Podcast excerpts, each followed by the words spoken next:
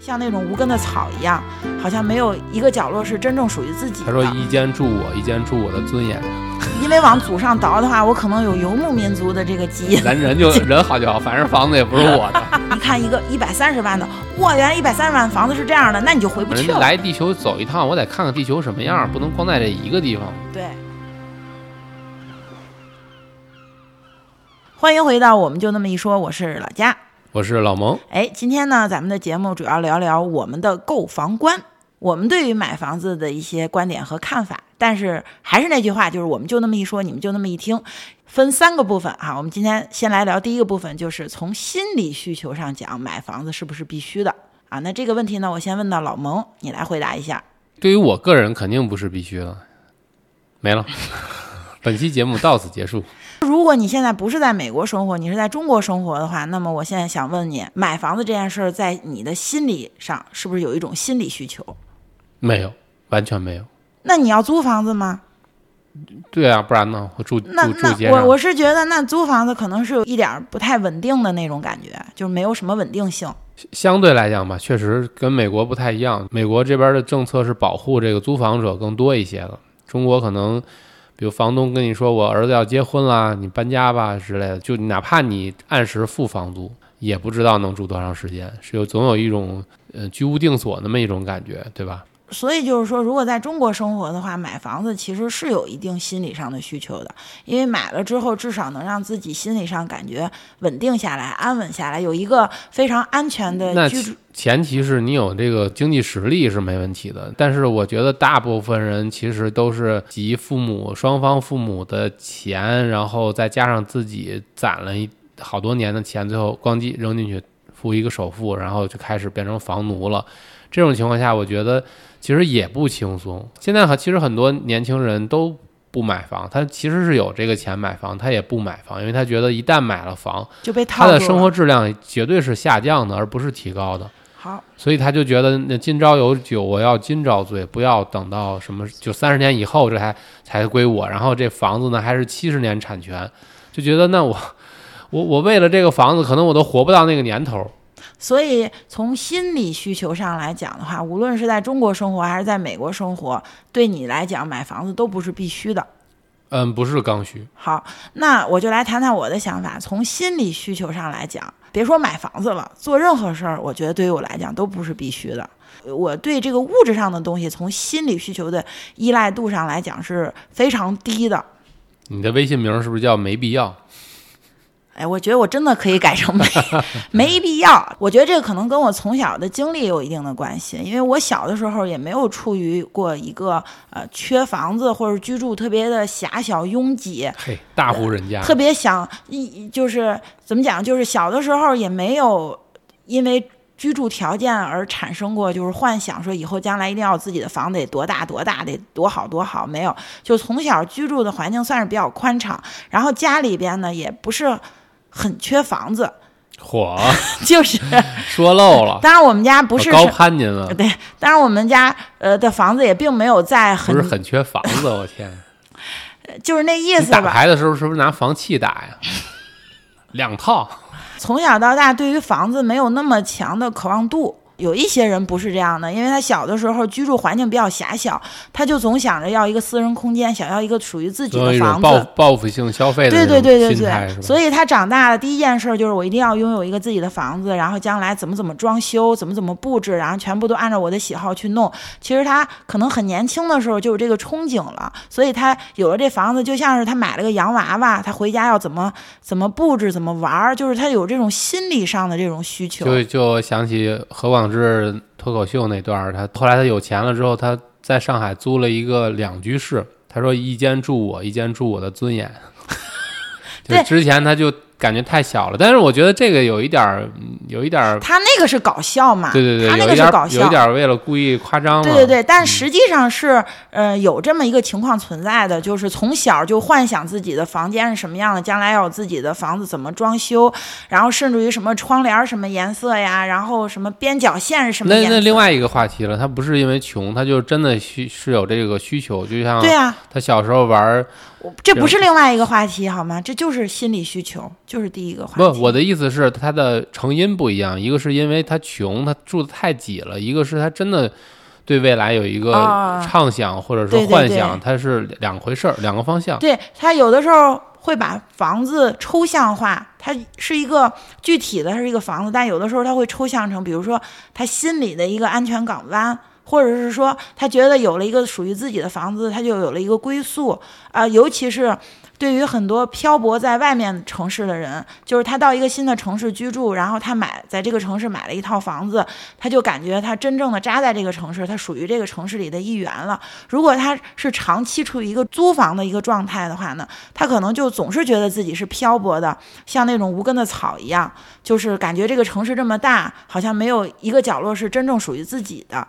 但是他一旦买了这个房呢，他就觉得 OK，就是这个城市已经有我的足迹了吧？你你要不是全款买的话，那房子法理上是还是银行的，相当于你没还完呢你。你要这么说就没意思了，也不是您的大大家肯定也不是这么想的。你这这还不是你的，我所以我就说，它这个东西给我的恐慌感会大于房子本身给我的安全感，并不安全，绝对不安全。而且现在这个经济形势也在这儿摆着呢，你很有可能买了之后套在那儿。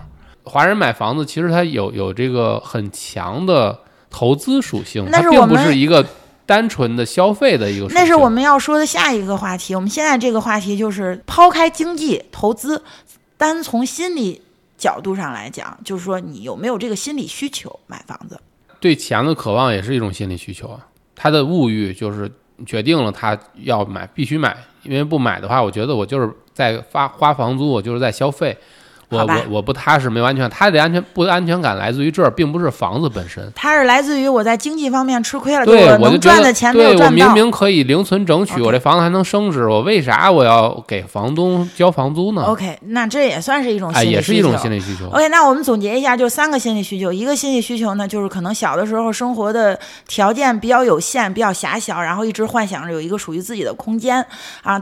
第二个心理需求呢，大概就是说，呃，从小就梦幻着有一个属于自己的房子，然后怎么装修啊，这是也是一种心理需求。然后第三个呢，就是作为投资，然后用房子来赚钱，它也是一种心理需求。这三个心理需求都是很多人在说在买房子方面感觉都是穷闹的，只有第二个不是。OK，从你那个角度挖的话，那我其实最应该是特别想买房子。因为你从小到大生活的需那个，我从小到大跟父母一直挤到我初三毕业的时候，就是拆迁的时候，那我一直住在平房，十四平米不包含家具的情况下，所以你再摆上什么柜子呀、箱子呀、床啊，基本上能活动的空间是非常小的，然后也没有所谓的私人空间。你想三个人挤在十四平米，能有什么个人空间呢？人厕所也没有，就是都是公厕。所以我那个时候最大的愿望是搬到楼房里边，是不需要上厕所再跑那么远了。就是我特别崩溃的一件事，就是上公厕，就是因为我比老蒙就是小几岁，所以我觉得可能我从小到大的这个环境还好一点儿。就是我紧张上公厕到什么程度，就是我曾经长达一到三年级几乎是不在学校里边上厕所的，就是因为害怕。那咱们跑题了，哦聊聊 Sorry，从房子聊到公厕去了，Sorry，就就大概是，反正就这么个情况，就是按照你的理论，我理论上最应该渴望房子，对，但是我反而好像没有没有这个，可能可能还是太穷了，买不起。要是能买得起，可如能如果对啊，如果现在你有足够的钱可以去买房子，你但愿意去是不不，我？现在在美国，我就没完全没有这种心态，因为啊美美国租房子其实相当友好的，而且我我到美国十年多一点儿，然后都搬了四次家了嘛，嗯，就一直在搬家，所以我我们有可能也不在奥兰多一直待着待下去，有可能过两年觉得又发现一个新的爱好，或者又发现一个新的更好的城市，我们也会搬过去体验一下的，就不排除这种可能。好，那我觉得我们第一个话题就聊的差不多了，我们现在就进入到第二个话题。如果要是买房子，需要具备哪些条件？也就是说，满足哪些条件你才会买房子？我买房子有两个条件是必须的。首先，我绝对不要用双方父母的钱做首付也好，或者是什么就是一次性投资也好，是绝对不会要父母的钱的。首先，第一个就是我心里面总是觉得自己是有这个能力能买房的。如果我想买的话，我觉得我努努力，我是有这个能力的，我没有必要靠家里人。第二点呢，就是说我总是会觉得，嗯、父母如果投资给我买了房子，父母可能就会，呃，怎么说呢？他们可能就会比就怎么讲？就人家入股了，人家就是股东，股东就有发言权，对对就有投票权，对，就是我非常担心和怎么讲，就是不想让任何人控股。我替你说吧，对，因为我吧是一个比较自由的人，而且尤其是我到了美国，没看出来。蒙我，尤其是我在美国生活十几年之后，更加自由自在惯了，不太想让别人参与到我生活太多。就是我也知道，如果父母投资了，他当然也不会说完全控制我的生活，这不可能。但是我觉得，既然人家投资了，人家要要说两句，比如说人家要对你未来的生活说两句，我觉得你也不能不听着，于情于理你都得听着，因为毕竟父母投资了。就是说白了，决定权在你，但是发言权人家也有。对但是但你就不想让人家说 说话。对，因为因为我觉得就是每个人啊，对待这件事儿程度是不一样的。有的人就觉得无所谓啊，父母我给你一个耳朵，你把钱给我。对对对，或者是说父母说两句也是为了咱们好，他说的对不对的吧？哎咱们就左耳朵听右耳朵出就完了。那父母都掏钱了，说两句还不行吗？对我也是这么想的。我我就觉得，要人家掏钱了，人家想对你的生活说点什么建设性的意见呀，我觉得你就得听着，觉得有没有道理，你得你得让人把话说完。但是我这人的性格是什么呢？就有的时候我觉得他们说的特别不对的一些道理呢，我可能不愿意把话听完。所以就是这个时候我就会很尴尬，而且吧，我心里面就总有一种感受，就是我拿了人钱了，我就觉得我手短了，并不是说我跟我父母关系不好，因为我是独生子女，我们家就我一个女儿，我爸妈。百年以后，他们所有的房产跟钱只能落在我名下，也落不到别人身上。不也不一定，现在看这形势也不一定。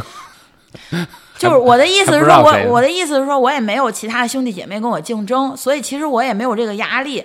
对于我这种情况来讲，父母给点钱支持我买房子，其实是一特别正常的事儿。但是就即使这样，我都不能接受，因为我就是觉得我的生活我完全做主，我不希望就是听到一些我不太想要的这种意见，或者是说在父母没有赞助我的情况下，他们给我意见的话，我觉得反而可能我会。听起来会更舒服一点，因为听与不听就完全靠我自己去决去决策。但是如果父母投资了，父母现在要给一些建议，你说我应该怎么办？我会觉得很尴尬，所以我不想要这个东西。就是对于我的父母来讲，我觉得还好，至少我能跟他们进行一个沟通。如果是老蒙的父母投资了，他们现在要对这个房子。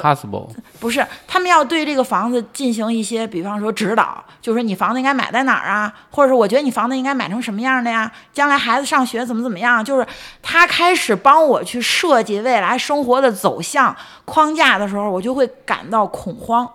我是一个这样的人，所以就是基于这一点，我就觉得跟父母拎得轻一点比较好。他们哪怕就是非常热心的说我要赞助你买房子，我可能也会真的认真想一想，呃，大概率还是拒绝，因为我觉得还是那句话，第一，我觉得我我如果想买房子的话，我觉得我是具备买房子的这种经济实力的，我努努力是 OK 的，我其实不需要靠他们。第二就是我很担心拿了他们的东西以后手短，吃了人家的嘴软，就是我就是一个这样的人，所以就不行，这是第一点。第二点，买房子的必须条件就是。我买房子，我肯定不可能是全款，我没有那个经济实力，我一定是贷款。那在贷款的这种情况下呢，我有一个条件，就一定要比我现在的居住环境要好，我的生活条件是一个提高的生活质量是一个提高的状态，而不是因为我贷款买了房以后要压缩我的生活，让我的生活质量下降，这个我是不能接受的。如果是这样的话，我还不如就一直保持现在这个状态，我活得会很开心。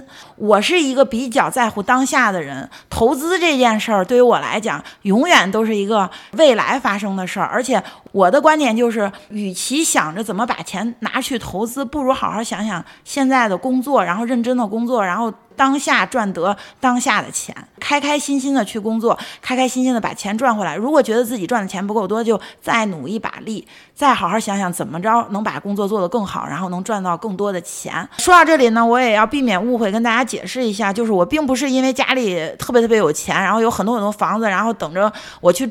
继承，说实话，我是觉得可能我也继承不了什么，因为现在的无论从政策上，还是从这个钱怎么从这个中国往美国倒腾，还有这个房子能不能卖出去，能不能变现，这其实都是一个非常非常未知的数。首先能不能卖出去，其次能卖多少钱，然后其次这个钱怎么能到我的账户上，这些其实都是困难重重的。所以从我心里边来讲，我是说白了也指不上。对，从我心里是没有打着这个牌的。我只是希望就是父母在国内能拿着这个钱，好好的有一个非常非常舒适的晚年生活。比如说他们心里是有安全感的，至少我有房子。我要如果生病了或怎么样，至少我能卖套房子，能救我的命，等等等等。我一直跟父母说的就是这个，就家里所有的财产，你们就想着。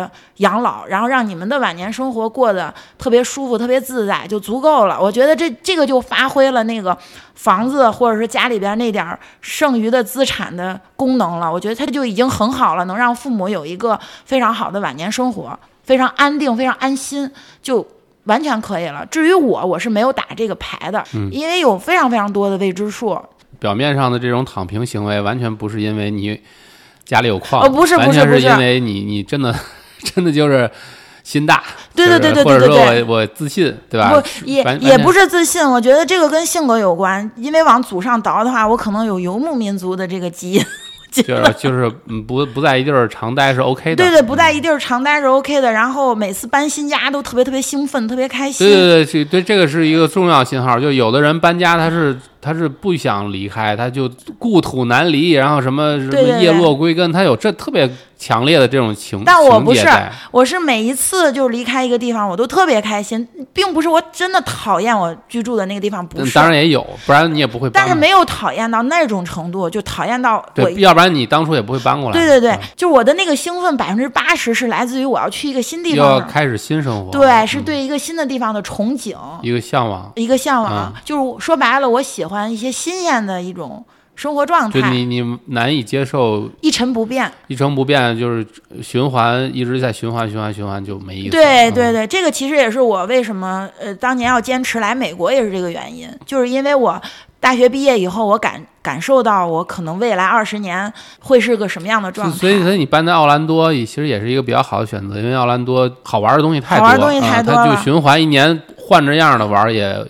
玩不腻，反正能够我玩几年，对对，也能玩几年，这个没问题。但是有可能过几年，我就是比方说心境变了，然后又想换一个城市，可能就又会换一个城市，也不排除。对，所以就是，嗯，从这个呃，先这个买房子的条件上来讲呢，我我的观点就是要具备这两点。我帮你总结一下，第一就是不能拿别人的钱，就完全靠自己来买，对对对，你才愿意买。对。第二呢是不能因为买说我现在的钱只够买一个一居室，那我就先挤在一居室，这样我能投资，我我能省下钱来，我就能够就是赚钱或者怎么样。你不能为了赚钱而让自己的生活质量降低，那样的话，在你看来，我赚钱没有意义了。你赚钱到底是为了什么？就是为了过好日子。结果我为了。赚钱，我过了更差的日子，而且是我在我更年轻的时候、更健康的时候 过的是差的日子。到了后边，我我有了钱了，我身体也不行了，然后我才能过上好日子。这个在你看来是非常的滑稽的一个事情，不是滑稽，就是我个人不能接受。但是别人这么过我是 OK 的，就是每个人对生活的理解不一样。我我实际上也不是特别能理解，但是我我我我也能理解，就农耕民族他传承下来的基因就是喜欢买房子置地，这个我是能理解的，因为基因里边就携带，就像你说的，我可能基因里边。游牧民族的血统发挥了一定的作用，我就无所谓，反正是个帐篷，我就就就可以了，就 甚至我弄一房车，对吧？将来都有可能。其实我觉得房车旅行，就是就是居住在房车里，我觉得对我来讲也是 OK 的。但是问问题，现在我已经有老麦，老麦是需要一个比较对对相对稳定的孩子还是希望有。固定的这个交际圈啊，对呀，对，所以就是房车的这件事儿可能会在我老年的时候出现，但我也不会去那种特别野外的地方，因为我其实还是有农耕民族的基因的。哎，好嘞，就是太野外的话，我也忍不了。换换换地儿种地就行了。你这个解释非常到位，就是我不能忍受在一个地儿种地，我得换着地儿种地。但是你要让我真的就是过那种就是在马背上生活，走哪儿就睡哪儿的生活，我我也受不了。农业专家到处 到处指点是吧？到这个村儿，告诉你们得这么这这么种，然后过两天换个村儿。这个就完美的解释了我的基因嘛，就是一半农耕民族，一半这个游牧游牧民族，挺好的。这这这结合的不错。以上这两点呢，就是我买房子的先决条件。那你还有没有什么其他的补充，或者你有什么不一样的观点？呃，差不多也是一样的。但是我我我如果非要说有一个跟你不一样的地方，就是我觉得，以我们的经居住经验，就是经常在一个城市住几年就不想住，就想搬了。所以如果买的话，到时候再卖就比较麻烦。如果我要买的话，我要至少确定我五年之内我不愿意离开这个城市，或者说没有必要离开这个城市，我才会在这个城市选选一个比较好的时机和地点，我去买买这个房子。否则的话就。没必要折腾，我觉得太折腾了。因为买房和卖房确实是比较麻烦的对，如果如果我钱特别多的话，当然无所谓，我肯定是买更更划算嘛，我就买就好了。到时候不行，我就空在这儿，我租出去。尤其奥兰多租房子很方便的，我把它租出去，我再买一个。但是我现在也没有那个经济实力，我就要考虑哦，那我是不是应该贷款买一个房子？然后到时候我要搬的时候怎么弄？我所有的这些我要想好，所以。我觉得，如果我没有百分之百的确定我未来很多年都要在这儿住的话，那我就暂时还是租更压力小一点，或者说对不不会让我那，因为我这个人可能还是相对来讲比较容易焦虑，我尽量的避免让我焦虑的一些事情啊。买买房子，我觉得这个一旦动到大钱了，其实反而更焦虑一些。租房子虽然也有各种各样的问题，但是你总觉得还反正也不是我的房子，就是比如说每年。奥兰多都有台风，刮的有有时候吹过来就也挺瘆人的。然后你那时候唯一安慰自己，没关系，咱人就人好就好，反正房子也不是我的，吹了就吹了吧，掀了就掀了吧，对吧？就人安全就好，就总是这样的用心。那我们就总结一下，我跟老蒙买房子的先决条件呢，就要满足三个。第一个呢，就是完全靠自己，我们不会找父母或者亲朋好友去伸手要这个钱，就是要自己攒够足够的首付。第二点呢，就是嗯，不能因为买。房子而压缩自己的生活，至少应该是跟现在的生活水平保持一致的情况下。对，那样要不然就本末倒置。对，第三呢，就是确定自己要在这个城市居住五年以上，然后再买房子。好，那我们现在就进入到第三趴了。第三部分呢，就是你会不会通过买房当成一种投资？就是你会不会通过买房的这个方式去赚钱？顶多是省钱吧，因为确实房租，比如说我们现在每每每个月两千多。那一年下来也是两万多块钱，那我如果是买房子的话，那那可能就相当于变相的省下来这两万多。但前提是你要百分之百的确定你的房子是升值的，而不是贬值的，或者说你也躲过了各种各样的天灾人祸，你的房子没事儿。问题就在这儿，就是你你你是不是能百分之百确定这个？所以说，如果你单纯的是为了投资赚钱，你拿这个钱去买个任何一个东西，我觉得在美国的这个投资渠道是非常多的。我是觉得，相对来讲，甚至比买房子还要更更保险一点，更保值一点。我的观点是这样的，我觉得大部分人可能对于投资这件事儿吧，他没有很专业的一个。呃，看法就比如说，我是学经济学的，或者是我是学什么金融学，我搞投资的，那可能他能知道更详细、更更具体的这种呃投资的方式。那对于普通人来说呢，他不是做这方面的，他要如果去搞除了房子之外的投资的话，他可能需要花很多的时间去学习，他就有一个学习成本。他学习明白了，他才能说我把这个东西，比方说投到股票里或投到基金里面。你如果对这东西，一无所知的话，你你把钱往这里投的话，其实风险更大。那么在这种情况下呢，那可能相对于买个房子就。呃，比较简单，就是用买房子来做投资的话，就是一个非常简单的选项。因为我们都知道，大部分时候、大部分状态下，你去投资的房子，基本上至少不会亏太多，一般都是赚钱的。这样房子肯定首先是刚需，你不可能出睡在大马路上，对吧？因为你反正也要住，就是说白了，这个投资是对于一般人来讲，就是至少我能省一个房租，除非这房子因为什么东西。就塌了，或者说，呃，比如烂尾了，或者说，呃，天天灾人祸它坏掉了，或者是这个地方出了大问题，然后一下暴跌。我买的时候是在最高点买的，有这个问题之外，大部分时间其实是 OK，是 OK 的，是 OK 的。所以我的观点就是，如果我现在有闲钱，就我除了自住房之外，我还有闲钱，我会不会呃，就是花钱买房子作为投资呢？我觉得我会，因为我是一个特别懒的人。你如果要让我把那个钱。花到比如说投资股票，或者投资基金，或者甚至一些其他的东西投资，我会觉得我要花时间去好好学。如果那我不同意，你要真有那个钱的话，你完全可以交给投资公司。我是觉得，如果我要是学不好的话，或者没有认真学，学的不够精，学的不踏实的话，你让我去做这个投资，去马上就把钱投进去的话，我是干不来这件事儿的。我就是一个这样的人。包括你说把这个钱给那种专业的机构，不瞒你说，我就是不行。就还不如买房子呢。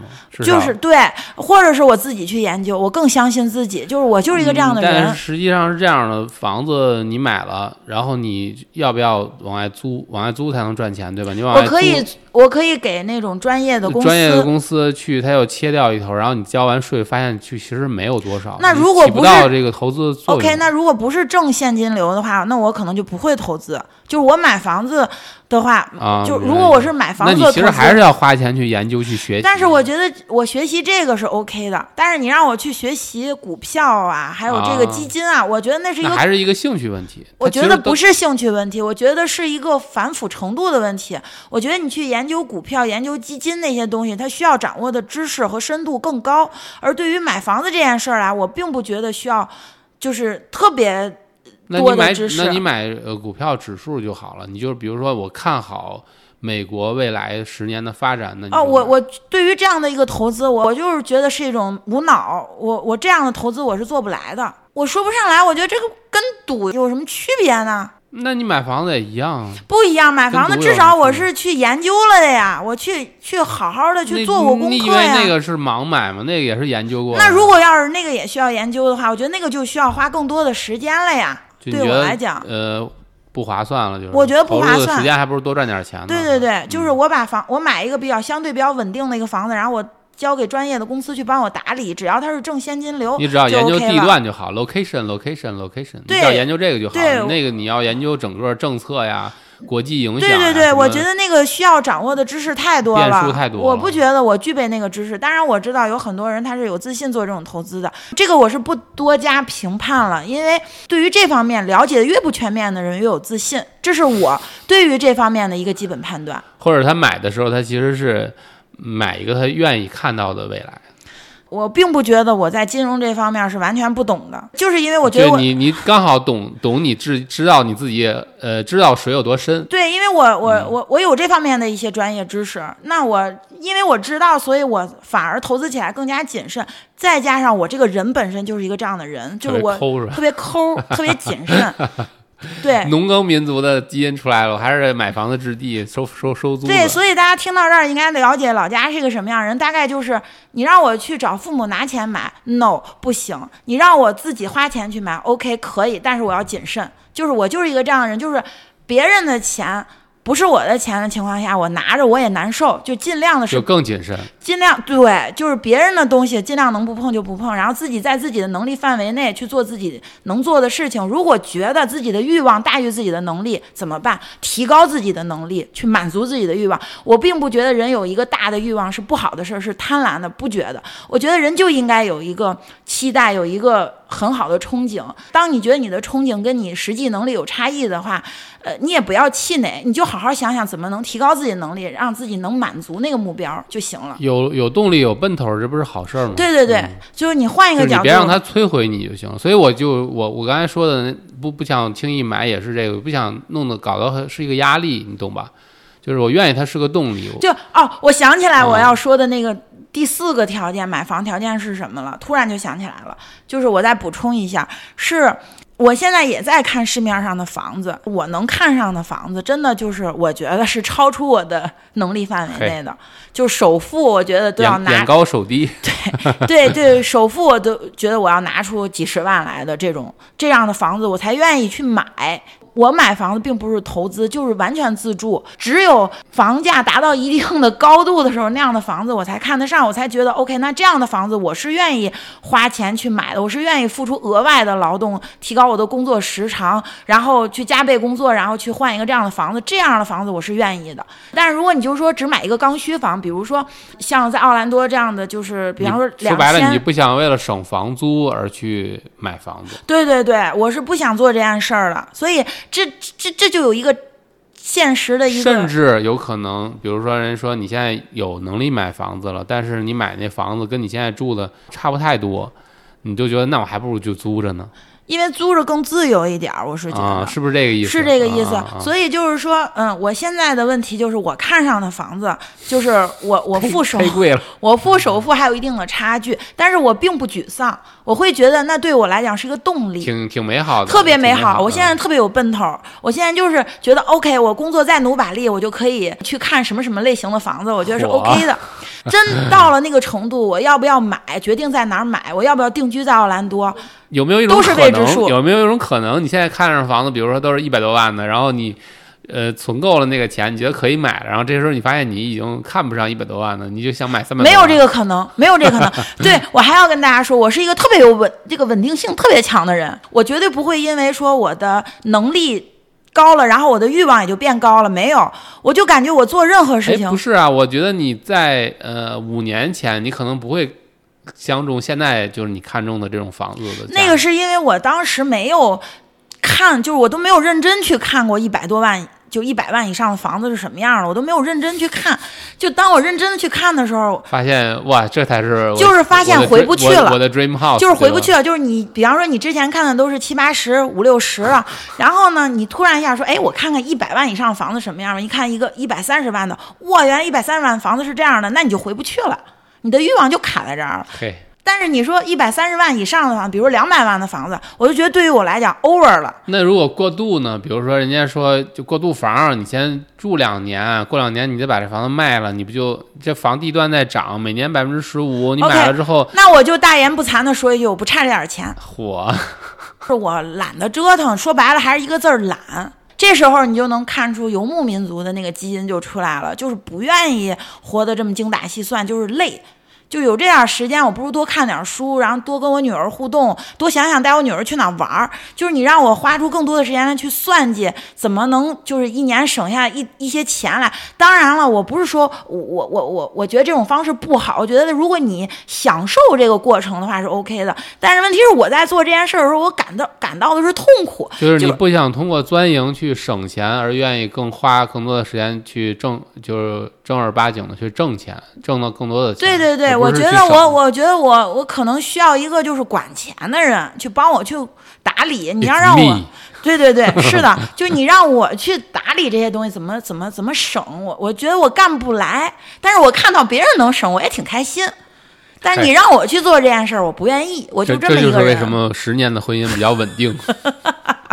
对，所以我们我们家的现实情况就是，目前我们眼高手低，就是我们看上的都是特别好的房子，但是我们自己的这个实际能力，我们又没有这么强的呃经济能力去负担首付，所以我现在能做的一件事就是努力赚钱，在我相信在不久的未来，我们就能住上我们想要的房子。对我这人一向就是特别有自信，就是我想要的东西，我放在那儿我就能达成，因为我的人生就是这样过来的。嚯，就是我想要的东西，我把目标放在那儿，然后我就达成了。到现在为止，基本上都是这样的。但是你也可以说是因为我的目标定的不够高。你跟我的人生不一样，我的人生就是就是打哪儿指哪儿，就实现了我再说，这就是我的梦想，给他一认证就行了。我我我想补充一个，我看过一个，呃，实际上是我们的一个听众，我不知道你你现在能不能听到这个位置，听到这个位置的话，你可以出来走两步。呃，是我们的一个听众，一一对老夫妻，他们过着一个什么样的生活？就是买一个房子，在一个很好的地段，海边儿买一个公寓，然后把它租出去。用他们的话说，这是一个正现金流的房子。他往外租的钱是大于大于的他还房还贷的这个钱呢，所以这个就所谓的正正现金流。正现金流，算下来每个月还能给他点儿钱，所以这样呢就不买白不买嘛，反正他回来他也要有一个窝。好像的意那个意思是说，他们把自己的房子卖掉了，然后买了一个相对小一点儿的，但是是正现金流的房子，然后拿剩余的钱呢周游世界。我觉得这个思路还蛮好的对我我我觉得这个速度对于我来讲啊，是就 OK 相当于。把自己的钱花掉了，我也愿意消费掉了，然后就经历过了。人来地球走一趟，我得看看地球什么样，不能光在这一个地方对一亩三分地儿说地球就是这样，就盲人摸象一样。嗯你就生在腿那个位置，你就说马这个大象就是就是圆柱形，对吧？不不能是这样的，就是你要整个都走一遍，你可能对这个世界啊，对人生的看法可能都会发生变化。所以，但是你必须要给自己这个过程，必须要有这个经历才行。所以他们要做的这件事情呢，就是拿出钱，正好又有时间。呃，又退休了，那我觉得挺酷哎的，，趁着自己身体还健康，就在外边漂几年。我觉得很酷哎。漂几年之后回来之后呢，他说等回来之后呢，这个就他理想状态就是说这房子也还的差不多了，因为他挣现金流嘛。哎，正好他又有一套房子了，对他剩下他把退休金拿回来，把它一还，他又有一套房子有地儿住，他也不用额外花钱，他也不用操心自己。对对，这个我觉得、这个、觉得人家这个想法 OK 的，这个我觉得非常常好啊，非常 OK 我。我这是我们的这是我的偶偶像，对偶像这是我们一未来的目标，可能也会这么走。也也可能会这样。对，嗯就是这个思路是是非常好的，我对就分享给大家一个这个东西。啊我们只代表我们自己的观点，尊重所有人的选择。对对对，大家大家都是对的，这个东西没有对错。对就是这东西是没有对错无非就是我喜欢吃甜，我喜欢吃咸，对有的人就愿意那样生活。但是我分享这期节目，就是想告诉大家，我是这么看的。对对对，有的人可能正好就他在犹豫徘徊的时候，发现有人跟我想的一样，或者是他说哦，原来还能这么想问题，哎，这么想问题，我我觉得也是有一点道理的，这个是我们。开这个播客的意义所在，就是我们就那么一说，然后你会发现哦，原来有人这么想。对，开这个节目不是为了跟大家打架的，是为了让大家理解这个世界上是有很多声音的，而我们是众多声音中的一个啊。这个世界声音越多就越美好，就这意思。越多难道不是越乱吗？好，那本期节目就到这儿了。我们预告一下下一期，下一期我们会聊聊我们的购车观，不是购车观，是购车经历。我们确实买了一辆。对我们，嗯我们我们最近买了一辆特斯拉，所以会在节目中好好说一说我们为什么决定买特斯拉，以及买特斯拉之后的一些经历。对讲一讲这个买特斯拉的这个小故事。好嘞，那这期节目就到这里了，再见。嚯，这么快？嗯，拜拜。